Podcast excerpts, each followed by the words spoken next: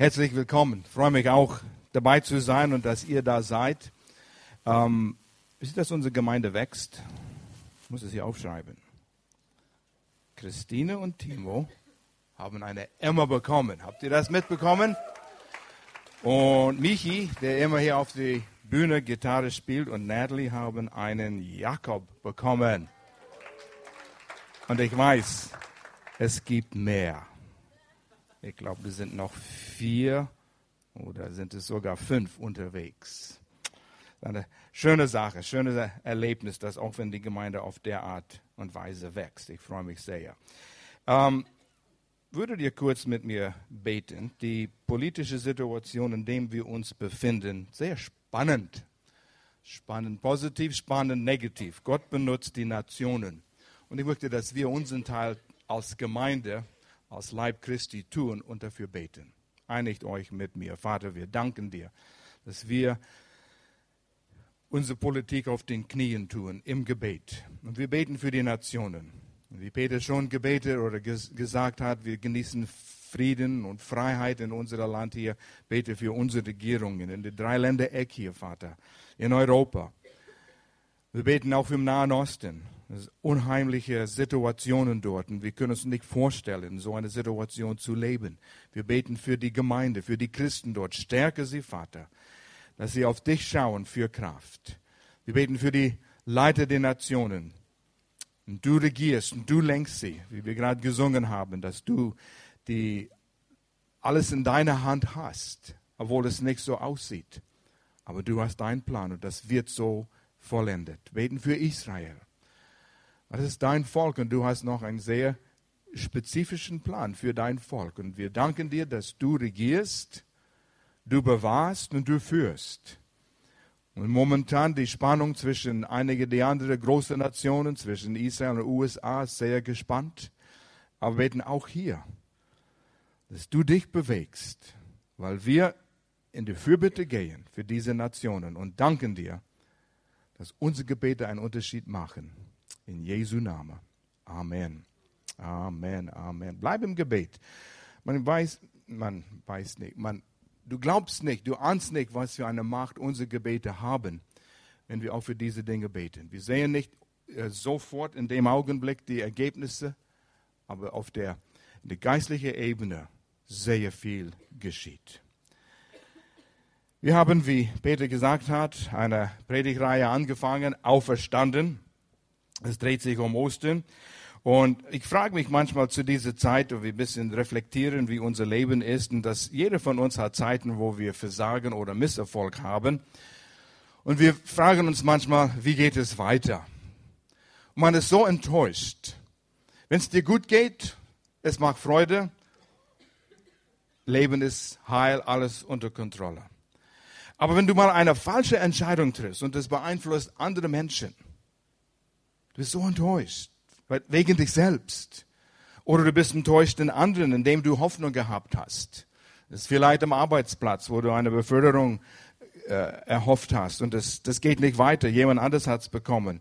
Oder du hast eine finanzielle Entscheidung getroffen und dann fragst du dich, wie wird es jetzt weitergehen? Müssen wir umziehen? Werden wir das Haus verlieren? Und, und solche Dinge. Es sind manchmal ernsthafte Situationen. Manchmal sind sie selbst verschuldet, manchmal sind sie nicht selbst verschuldet fand es toll, das Lied, das letzte Lied, was wir gesungen haben, aus die Ruinen durch Feuer und Glut. Und manchmal geht es uns so, dass wir durch Feuer und Glut gehen, dass die Welt zerbricht. Und wir leben in Zeiten, wo es so aussieht, dass unsere Welt zerbricht.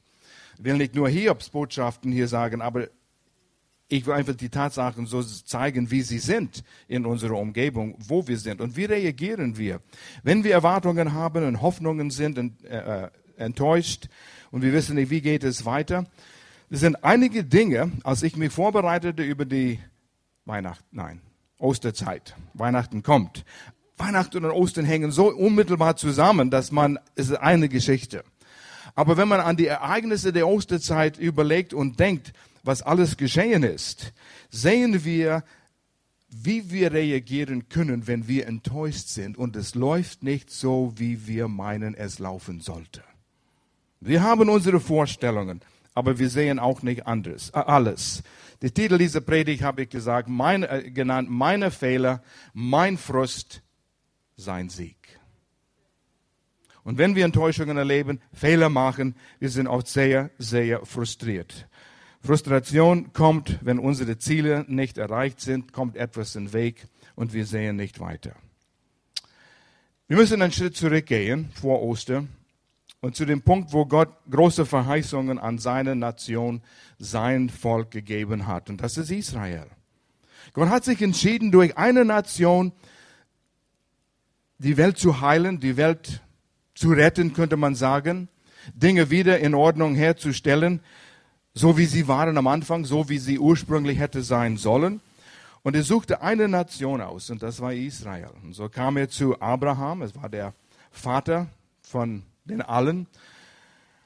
Und er sagte zu Abraham, ich will dich mächtig segnen. Und wir haben hier in 1. Mose eine gewaltige Verheißung, den er, den Gott Abraham gegeben hat. 1. Mose Kapitel 12, ein paar Verse hier, 2 und 7. Und es das heißt, Gott spricht zu Abraham, dein, deine Nachkommen sollen zu einem großen Volk werden. Das jüdische Volk wird ein großes Volk und zum Teil sehen wir, es ist ein großes Volk geworden. Ich werde dir viel Gutes tun. Deinen Namen wird jeder kennen und mit Achtung aussprechen. Da hapert es noch ein bisschen. Durch dich, Abraham und dein Nachkommen, werden andere Menschen am Segen teilhaben. Und viele heute verstehen das gar nichts. Wie kann das jüdische Volk ein Segen für uns sein? Ich werde dieses Land, das ist Israel, deinen Nachkommen geben. Und wenn man nachschaut, wie groß ist dieses Land, Israel hat nicht das ganze Land, was Gott ihnen versprochen hat. So fing es an mit Verheißungen. Und wenn wir Verheißungen haben, wir freuen uns. Etwas Gutes kommt auf uns zu. Aber Israel hat viel Pech gehabt. Selbst verschuldet. Sie haben Mist gebaut. Sie haben Dinge getan, die sie nicht hätten tun sollen. Sie haben, sind ihr eigenen Weg gegangen. Und du weißt, du und ich, wir wissen, wenn wir unseren eigenen Weg gehen, meistens ist es dann, wo wir die meisten Pech haben, richtig? Es gibt einen Ort in der Nähe von Köln, wenn wir manchmal auf Seminar sind und zwischen wo wir wohnen und wo das Seminar ist, gibt es eine kleine äh, Straße, wo man schön 100 fahren kann, aber die Geschwindigkeitsbegrenzung ist 60. Aber gerade durch diesen einen Dorf wird man geblitzt und der Dorf heißt Pech. Also wenn man versucht, seinen eigenen Weg zu gehen und seine eigene Geschwindigkeit zu bestimmen, hat man Pech, in Pech. Und das will man nicht haben. Und so, wir, wir merken diese Dinge. Israel hat Pech gehabt. Weiß nicht, haben wir da eine Herausforderung mit dem Ding? Komm mit, so wie du kannst, da einfach, Felix. Ähm, sie wurden aus ihrem Land getrieben, weil sie Gott nicht gehorcht haben. Und das ist die Geschichte vom Alten Testament. Und sie waren gut, als sie gut waren und Gott gehorchten, ging es Israel gut und wo sie ihren eigenen Weg gegangen sind und fremde Götter angebetet und gedient haben, da haben sie Probleme gehabt. Bis zu dem Punkt, wo Israel gefangen genommen wurde durch die Assyrier, die, die, ein Teil von Israel wurde äh, nach Assyrien genommen und die sind verschwunden. Das Rest ging nach Babylon, 70 Jahren und dann kamen sie endlich zurück nach äh, Israel. Ein Stück blieb übrig, aber es nie nicht das, was es war. Und so, Gott hat Israel eine gewaltige Verheißung hier gegeben in Jesaja 14, Vers 1. Der Herr, nachdem all diesen Pech geschehen ist, nach all diesen Enttäuschungen, und Israel hat geschrien zu Gott, wo bist du Gott? Wo, wo wird diese herrliche Nation und diesen großartigen Namen und das Land? Das war gar nicht dasselbe, was es hätte sein sollen. Jesaja 14, Vers 1. Der Herr wird sich über die Nachkommen Jakobs erbarmen. Abraham, Isaac und Jakob, das waren die ersten Nachkommen äh, Abrahams. Und zu unterscheiden zwischen Abraham und Ismael. Und durch Ismael sind die äh, arabischen Länder gekommen. Aber Gott sagt, damit ihr sicher seid, Abraham, Isaac und Jakob das israelische Volk. Er nimmt die Israeliten wieder als sein Volk an und bringt sie in ihre Heimat zurück. Auch Menschen anderer Länder werden sich ihnen anschließen und in Israel wohnen. Wisst ihr, was vor unseren Augen geschieht zu unserer Zeit? Also das größte Wunder, was je geschehen ist, Gott ruft, komm nach, komm nach Hause, komm nach Hause. Und die israelitische, die Juden kommen von aller Ecken der Welt zurück zu das Land. Erstaunlich. Nie in der Geschichte, Weltgeschichte ist sowas geschehen, wo ein, eine Nation aus ihrem Land getrieben worden ist, die weiter existierte und dann zurück zu das Land kommt. Und jetzt geht was los. Halte die Augen auf auf dieses Land. Und so, du liest in den Alten Testament, du liest die Propheten, die großen Jesaja, Jeremia und Daniel. Und wovon reden sie? Sie reden von einem Land, ein gewaltigen Königreich, was aufgebaut wird. Ein König wird regieren für tausend Jahre auf Erden. Hauptsitz Jerusalem. Und es wird gedeihen dort. Da wird kein Krieg sein. Da wird Frieden sein. Die Tiere werden miteinander gut auskommen. Es wird eine Zeit sein, wo Gesundheit herrschen wird. Wirtschaftliches Wohlergehen wird gedeihen. Überleg einfach, wenn es keinen Krieg mehr gibt, die ganze Energie und Geld, was in die Kriegsmaschine hineingeht, kann für gute Zwecke benutzt werden. Es wird so eine gewaltige Zeit sein. Und davon spricht Jesaja, Jeremia, Daniel und all die Propheten. Und Israel in ihre schwierigen Zeiten, wo sie in der Gefangenschaft waren und wo sie Sehnsucht hatte, wo ist dieses Land, wo ist dieses Königreich, hingen an diese Verheißungen. Und so kam Jesus als Erfüllung dieser Verheißungen. Die wussten es nicht, aber wir wissen Weihnachtszeit, wie es da war. Es kam eine Schar von Engeln in den Himmel und haben es bekannt gegeben. Und Leute merkten, da ist was sonderbar mit diesem Jesus. Die Weisen sind gekommen, sie haben was erkannt, sie haben die Sternen studiert. Und in 1. Mose 1 wissen wir, Gott hat uns die Sternen gegeben, um Zeichen zu sein. Nicht Astrologie, nein, davon spreche ich nicht, sondern achte drauf. Und wenn ihr die Zeichen studiert und oh, ihr habt nicht Zeit, in dem hineinzugehen, was jetzt vor uns geschieht. Habt ihr den Sonnenfinsternis gesehen? Einige haben es. Es war nicht so dunkel hier. Aber man hat es gesehen und gespürt. Habt ihr von den Blutmünde gehört? NASA nennt diese Münde Blutmünde. Zwei sind schon geschehen, zwei werden kommen. In der Mitte ist ein Sonnenfinsternis. Und Gott sagt, wenn diese Dinge anfangen zu geschehen, wach auf. Mein Plan geht in Erfüllung. Er hat uns die Zeichen gegeben. Es ist nicht Astrologie. Aber Jesus ist gekommen, und das Volk Israel hatte große Hoffnung, wo sie gesehen haben, diese Jesus hat Wunder getan, hat Menschen geheilt. 400 Jahre ist nichts geschehen in das israelische Volk. Es war düster, kein Prophet, kein Zeichen, dass Gott wirklich lebt. Und so kam Jesus. Und da ist etwas im Neuen Testament, was viele Menschen nicht verstehen.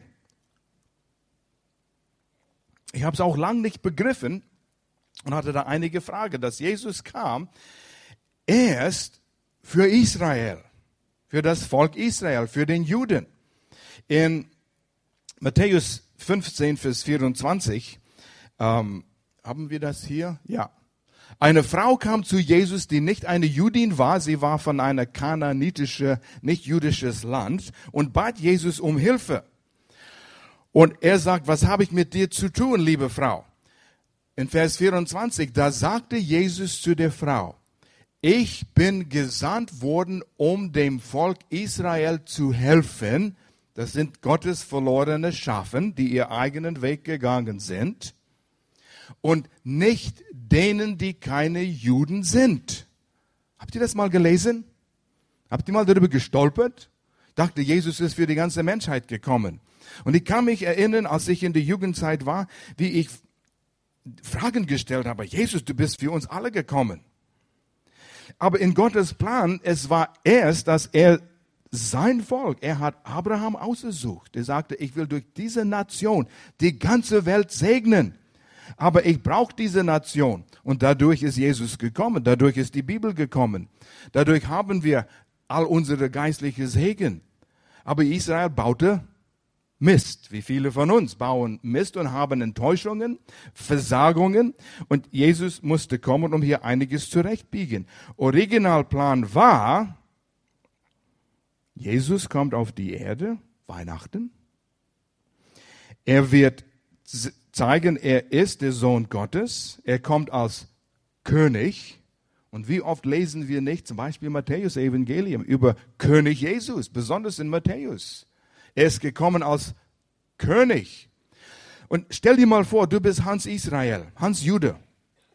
Und jahrelang, generationenlang, hunderte von Jahren, tausende von Jahren Unterdrückung, aus dem Land getrieben,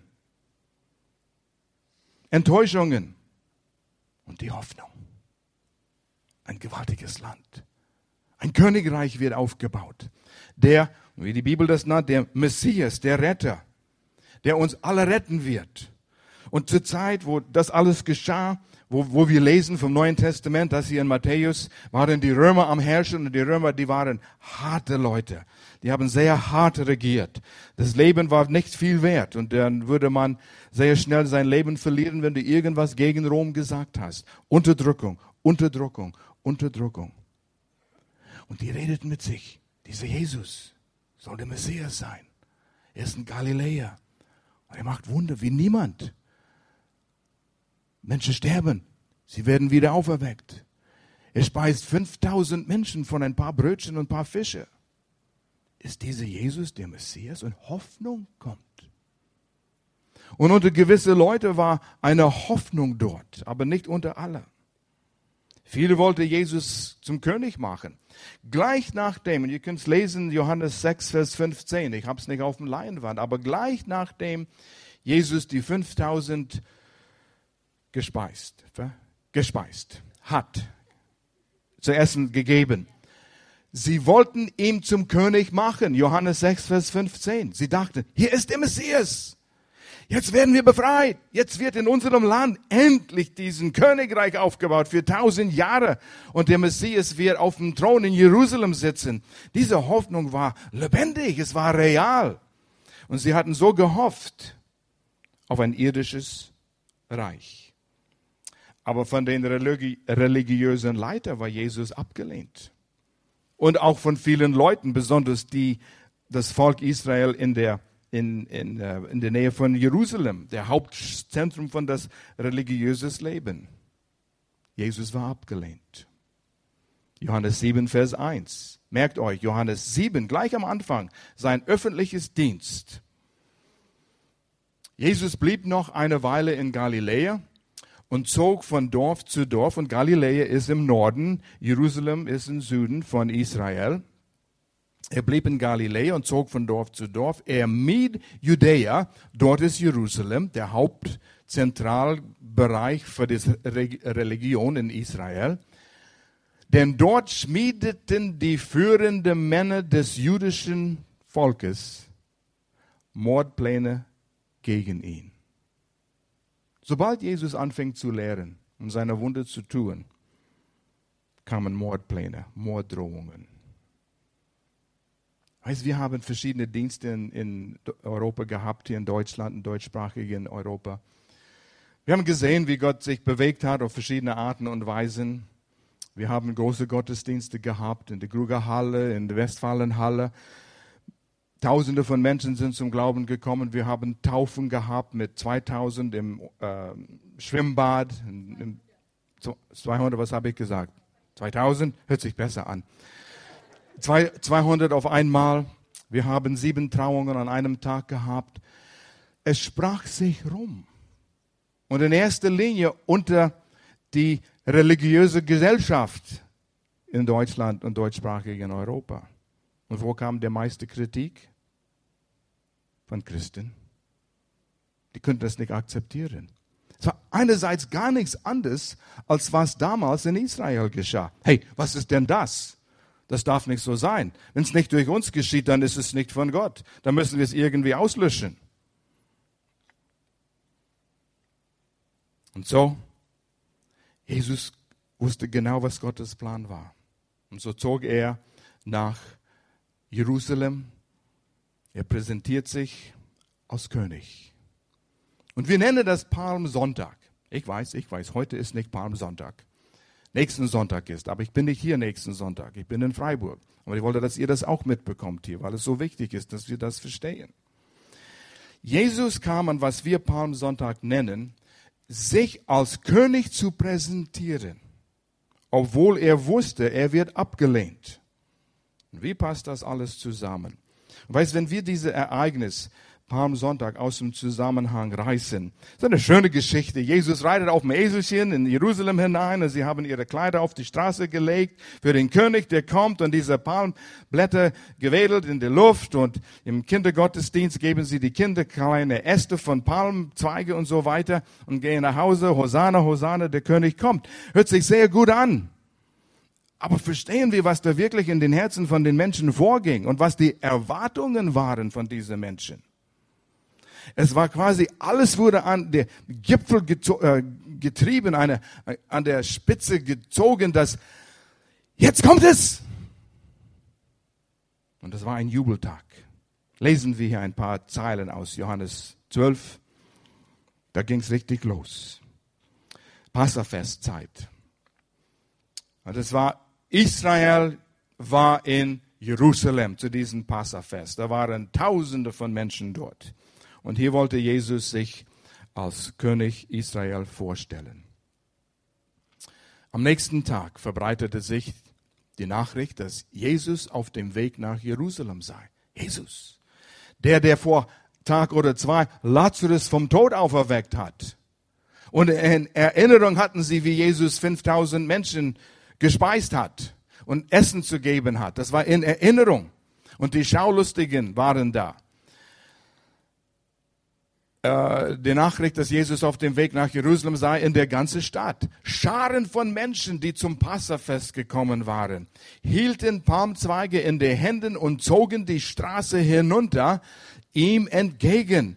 Dabei riefen sie, gelobt sei Gott, gepriesen sei der im Namen des Herrn kommt. Und das Wort in der Bibel ist Hosanna, Hosanna.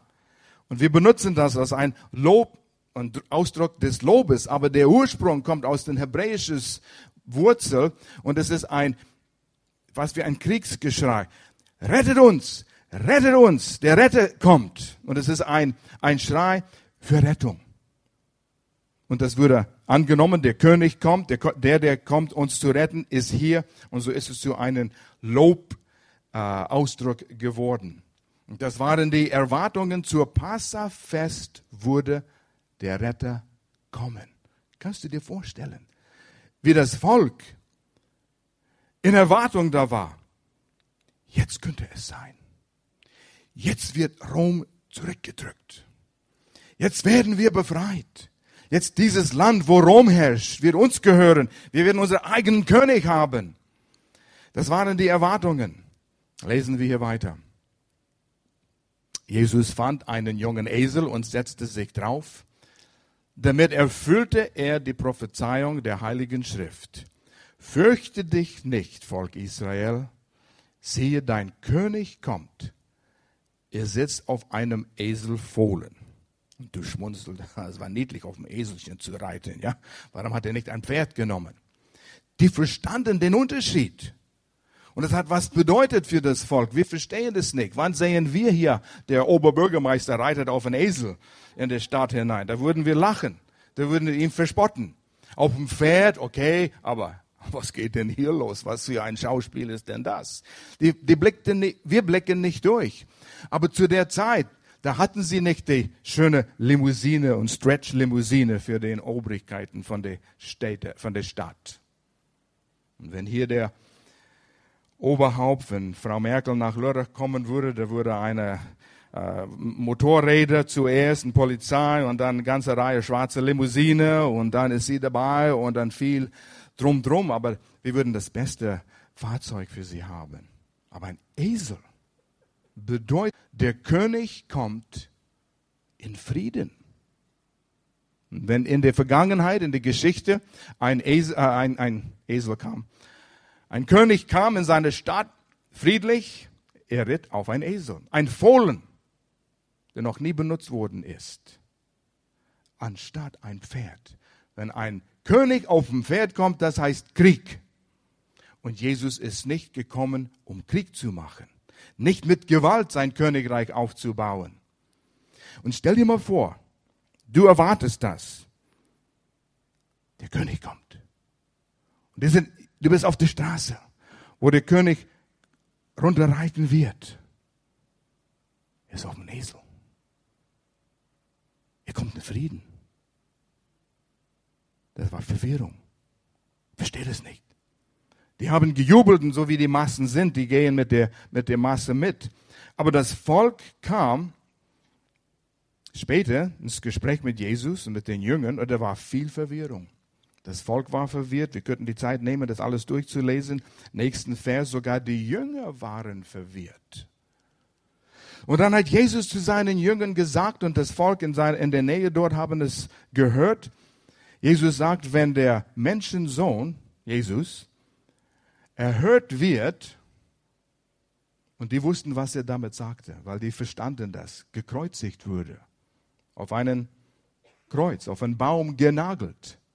Er wusste, was das, äh, das Volk wusste, was das bedeutet. Und das Volk sagt, Moment, Moment, der König kommt, der soll auf dem Thron sitzen. Und laut Prophezeiungen, er soll für immer leben auf dem Thron und immer regieren. Und jetzt redet er von seinem Tod. Enttäuschung. Enttäuschung. Und dann kannst du verstehen, Judas auch, wo Jesus von seinem Tod früher unter vier Augen mit seinen Jüngern gesprochen hat. Und Judas dachte, wie einige andere Jünger auch, wenn dieser Reich auf Erden aufgebaut wird, werden wir die wichtigsten Positionen haben. Die Jünger haben sich gestritten darüber. Sogar die Mutter von zwei, die, äh, zwei Brüder von den Jüngern, die Jünger, die Brüder waren.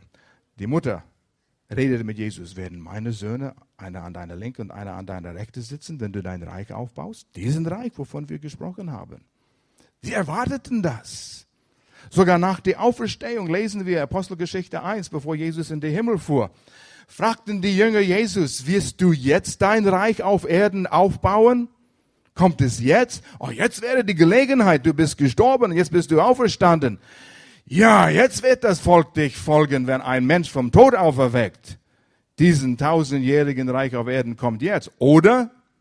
Und Jesus hat ihnen andere Anweisungen gegeben. Geht und werdet meine Zeugen, wenn der Heilige Geist auf euch kommt. Und so war Enttäuschung.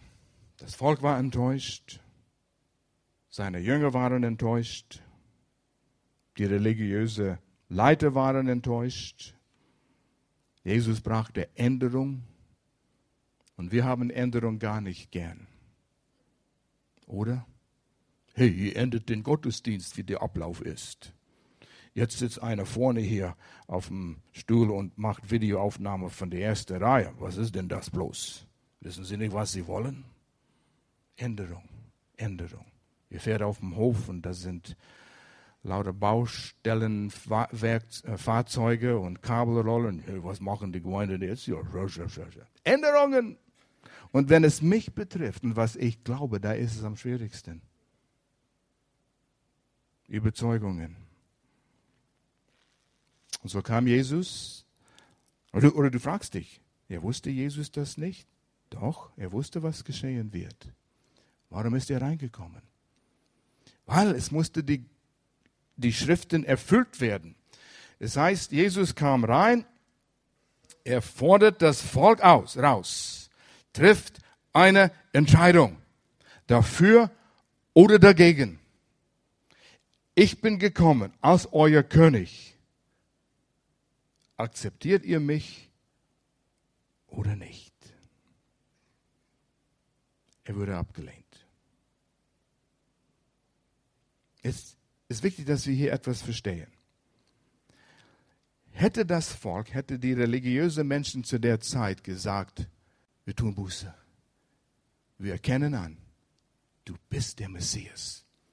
Und als Jesus reingeritten worden ist, sie hätten Jesus als König der Juden angenommen und akzeptiert. In dem Augenblick wäre das Reich Gottes für tausend Jahre auf Erden gekommen. Und die Zeit, in der wir jetzt leben, was wir die Gemeinde nennen, wäre nicht geschehen. Wow. Da fängt es an zu spinnen ein bisschen. Wie wäre das gewesen? Wo wäre ich gekommen? Wo wäre ich gelandet? Es wäre eine ganz andere Situation. Aber es war eine gültige Angebot. Nimmt ihr mich an als König oder nicht? Jetzt ich weiß, es kommen tausend Fragen auf dem Radarschirm hier jetzt, wenn du darüber nachdenkst. Aber vergiss all die tausend Fragen. Es ist geschehen, so wie es geschehen ist. Völlige Ablehnung. In derselben Woche, wo das Volk Hosanna gepriesen hat, schrien sie, kreuzige ihn, kreuzige ihn. Er ist kein echter König. Und wie schnell das Volk umgelenkt werden kann.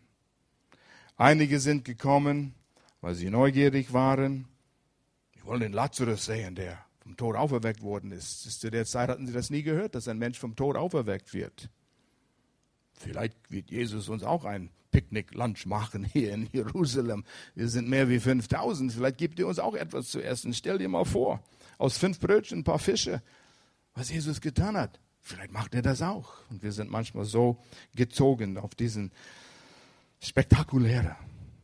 Aber Jesus stieß auf völlige Ablehnung. Kreuzige ihn. Und als Jesus gekreuzigt wurde, wo ging das Volk Israel hin? Da redeten sie über diese, er meinte, er war König. Enttäuschung, Hoffnungslosigkeit für Israel, keine Befreiung von Rom. Oh nein, Herr, es wird weitergehen unter Rom wie sie uns Steuer verlangen. Und so viele Menschen haben Bekannten verloren, getötet wurden von den Römern, harte Strafen, Enttäuschung. Aber wir wissen etwas. Wir haben einen anderen Blick als dort, damals. Der größte Sieg geschah aufgrund dieser Ablehnung, aufgrund dieser Enttäuschung der größte Sieg, was je geschehen ist. Meine Fehler, mein Frust, sein Sieg. Hast du die Arbeitsstelle verloren? Hast du wegen deiner Fehlentscheidungen Misserfolg erlebt, anderen Menschen enttäuscht? Und du denkst dir, lohnt sich überhaupt noch weiter zu leben? Und wir wissen, wo es große finanzielle Herausforderungen gegeben hat in der Vergangenheit. 30er Jahren. Menschen haben ihr Leben genommen. Sie sind von Gebäuden gesprungen. All ihr Hab und Gut und irdische Gut ist weg gewesen. Enttäuschung, Misserfolg. Vielleicht ist deine Ehe im Bach gegangen. Deine Kinder von dir weggelaufen, wollen nicht mit, nichts mit dir zu tun haben. Aber wegen das was damals geschah. Wegen diesem Schrei, kreuzige ihn. Wissen wir jetzt, wenn wir Gottes Wort in die Bibel lesen, Jesus Christus wurde ans Kreuz genagelt, um für unsere Schuld, wir nicht jüdische Volk, der Weg wurde frei gemacht, damit jeder Mensch zu Gott über Jesus Christus kommen könnte. Der Weg wurde freigemacht, dass man nicht immer einmal im Jahr nach Jerusalem gehen müsste und dort ein Opfer schlachten für die Sündenvergebung. Ein viel besseren Abkommen mit Gott und den Menschen war am Machen hier. Wo die größte Enttäuschung des Volk Israels geschah, kam die größte Lösung. In 2. Korinther 2, Vers 8, das kam mir heute Morgen diesen Vers im Sinn, leider nicht auf dem Laienwand. 1. Korinther 2, Vers 8. Die keine von den Herrscher dieser Welt, Politik, religiös oder geistlich, meine ich, keine Herrscher dieser Welt erkannt hat. Denn wenn sie erkannt hätten, so hätten sie den Herrn der Herrlichkeit nicht gekreuzigt. Die Kreuzigung war der Weg, wie Gott den Weg frei gemacht hat für alle Menschen. Und Jesus ist wieder auferstanden. Und all diese Verheißungen, die wir in Jeremia, in Jesaja, in Daniel lesen, über ein irdisches Reich Gottes, kommt noch. Und wir werden besondere Aufgaben haben, die, die an Jesus Christus jetzt glauben. Wird gewaltig sein. Das ist ein anderes Thema, darüber zu sprechen. Aber das kommt noch. Und die Alttestament Menschen haben das nicht gesehen, sie haben es nicht gewusst. Wir in Retrospekt, wenn wir zurückschauen, wir sehen es. Gottes Plan ging genau so in Erfüllung, wie er es von Anfang an geplant hat. Und deshalb spreche ich das an mit dieser Blutmünde. Erste Seite der Bibel sagt Gott, ich gebe euch die Zeichen in den Himmel. Und dann ist es durch Alten Testament.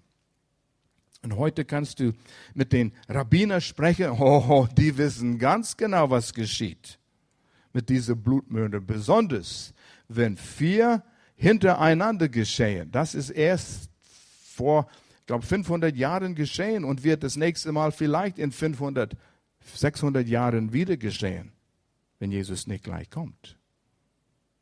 Und diese Blutmünde fallen alle an einem Fest, ein jüdisches Fest. Gott sagt, wach auf, ich habe euch was zu zeigen.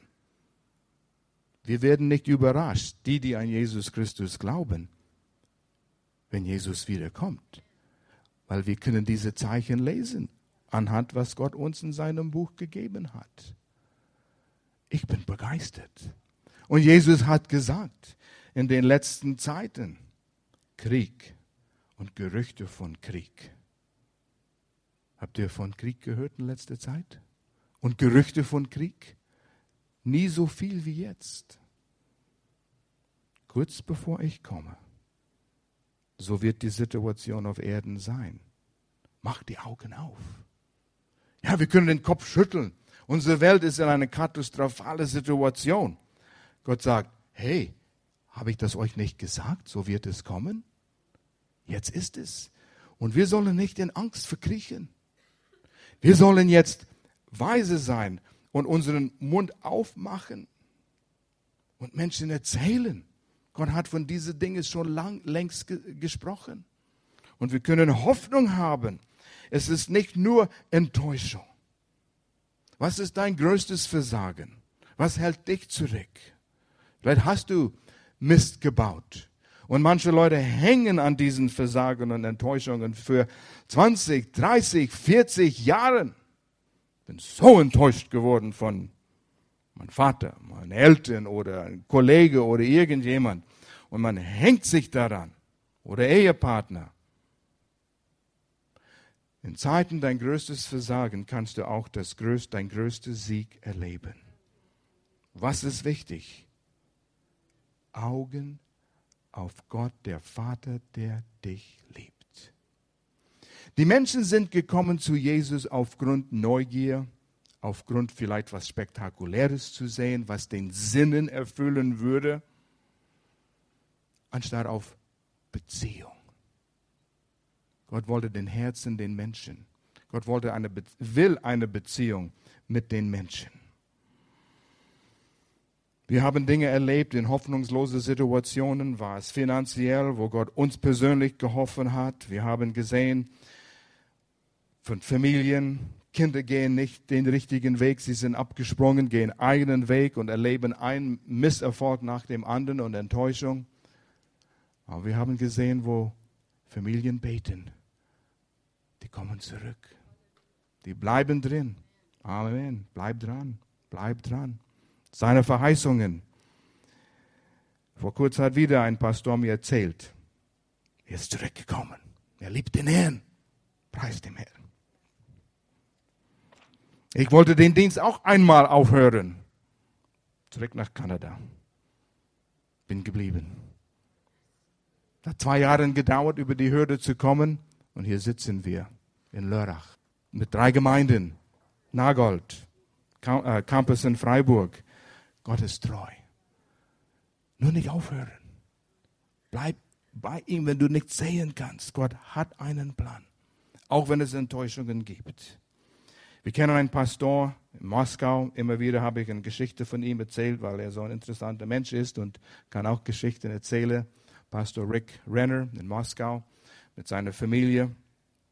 Die hatten in 2004 zur Weihnachtszeit eine, einen Urlaub geplant am Indian, Indian, Oats, Indian, ja, Indian Ocean. Äh, in einer dieser Inseln, diese Gegend, wunderschöne Gegend, wunderschön Hotel gebucht und die Familie, die waren so begeistert. Das war vor zehn Jahren. Wie alt sind seine Kinder? Ja, die waren in dem Alter, wo sie sich noch riesig freuen würden für den Urlaub. Was ganz Neues, was ganz Besonderes. Ein paar Tage bevor der Urlaub. Das hat Rick erzählt auf einem Seminar, hat er seiner Familie gesagt, ich habe den Eindruck, wir sollen nicht hin. Was? Papa storniert den Urlaub? Wieso? Niemand hat es verstanden. Nicht mal seine Frau hat es nicht verstanden. Aber sie hat Vertrauen zu ihrem Mann. Und oh, das war eine Enttäuschung. Aber ihr wisst, wenn ihr erinnern könnt, am 26.12.2004, einer der größten Erdbeben, was diese Welt je erlebt hat, 9,0 auf dem Richterskala und der Tsunami, der danach kam. Und über 230.000 Menschen haben ihr Leben verloren. Und auch an der Insel, wo sie ihren Urlaub gebucht haben, sind viele Menschen gestorben. In dem Augenblick, wo die Enttäuschung so groß ist, aber du hast eine Beziehung zu Gott, du kannst von Gott hören, kann es den größten Sieg sein. Und Gott bietet es an. Er bietet es uns allen an. Wo ist deine große Enttäuschung? Schließ die Augen.